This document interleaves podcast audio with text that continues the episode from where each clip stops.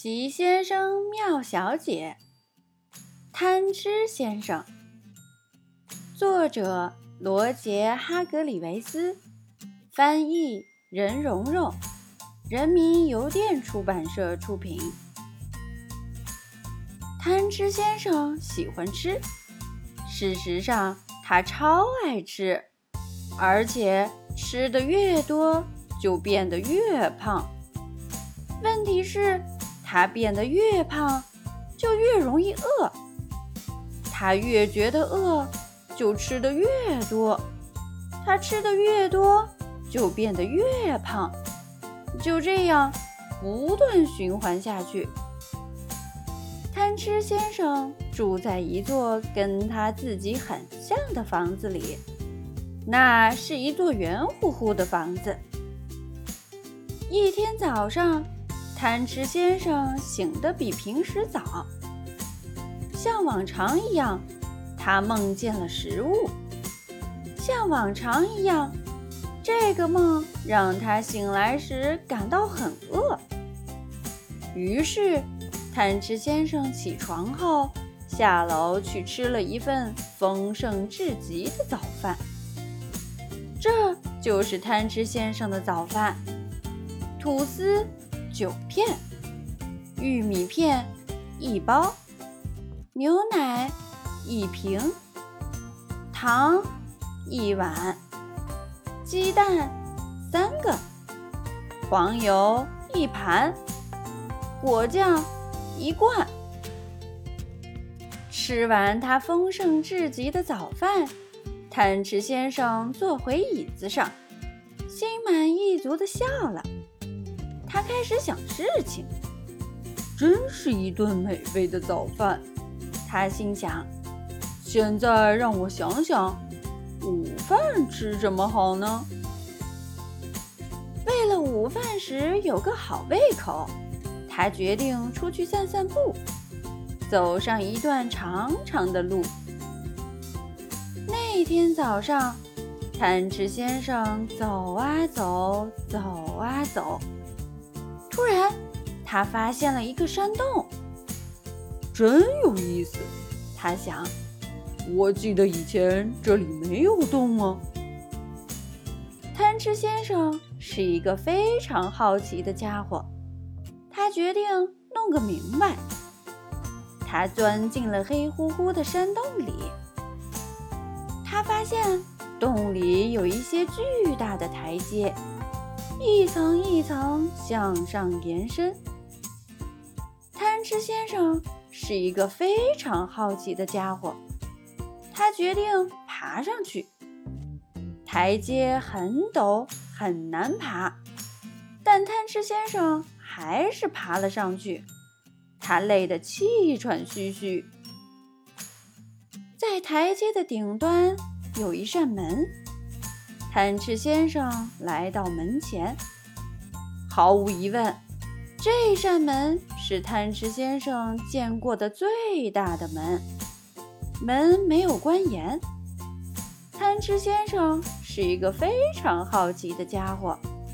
他决定去屋子里看看，看看里面有什么。于是他从门缝挤了进去，一幅令人震惊的景象出现在他面前。门后面是一个世界上最大的房间，地板大得像一片田野，地板中央的桌子。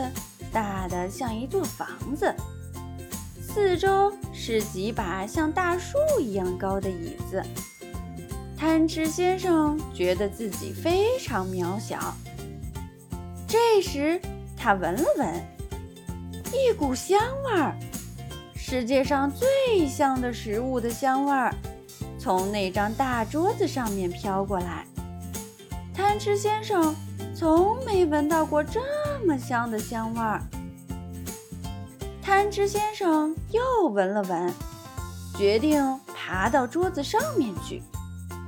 于是他抱住一把大椅子的腿儿，开始往上爬。椅子腿儿很难爬，贪吃先生花了很长时间，终于站到了桌子上。桌子上的每样东西都比我们平常见到的大，盐罐和胡椒瓶都大得像油桶。桌上有一碗水果，贪吃先生用力举起一个橙子。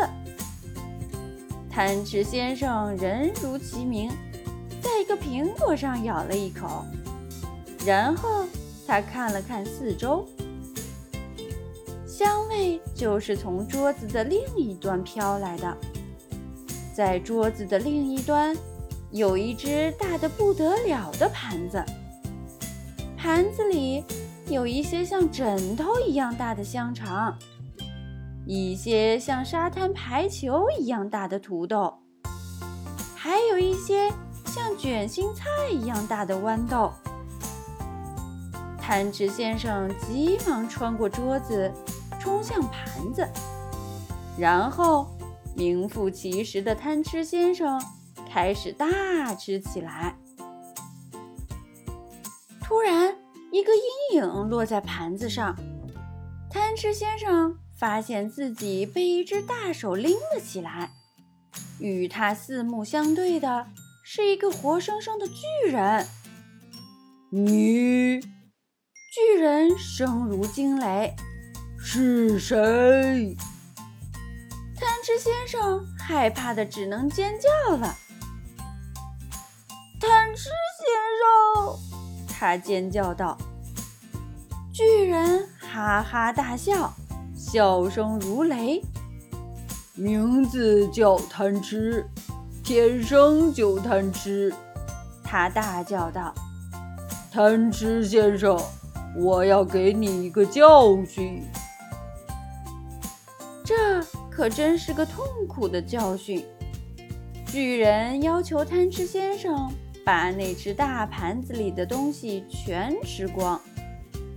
贪吃先生吃完了，他感觉特别不舒服，好像自己随时会爆炸一样。好，巨人稍稍平静了些。你保证再也不贪吃了？哦，好的，贪吃先生呻吟着说：“我保证。”很好，巨人说：“那我就放了你。”贪吃先生爬下桌子，出了门。他觉得自己变得实在太胖了，难受极了。你知道吗？从那以后，贪吃先生一直信守着自己的承诺。还有一件事，你知道吗？另外，贪吃先生的模样也和以前不一样了。他现在看上去已经不是圆圆的、胖胖的了，他现在是瘦瘦的。我认为现在这个模样更适合他，你觉得呢？所以，如果你认识像过去的贪吃先生那么贪吃的人，你知道应该对他说什么了吧？小心巨人。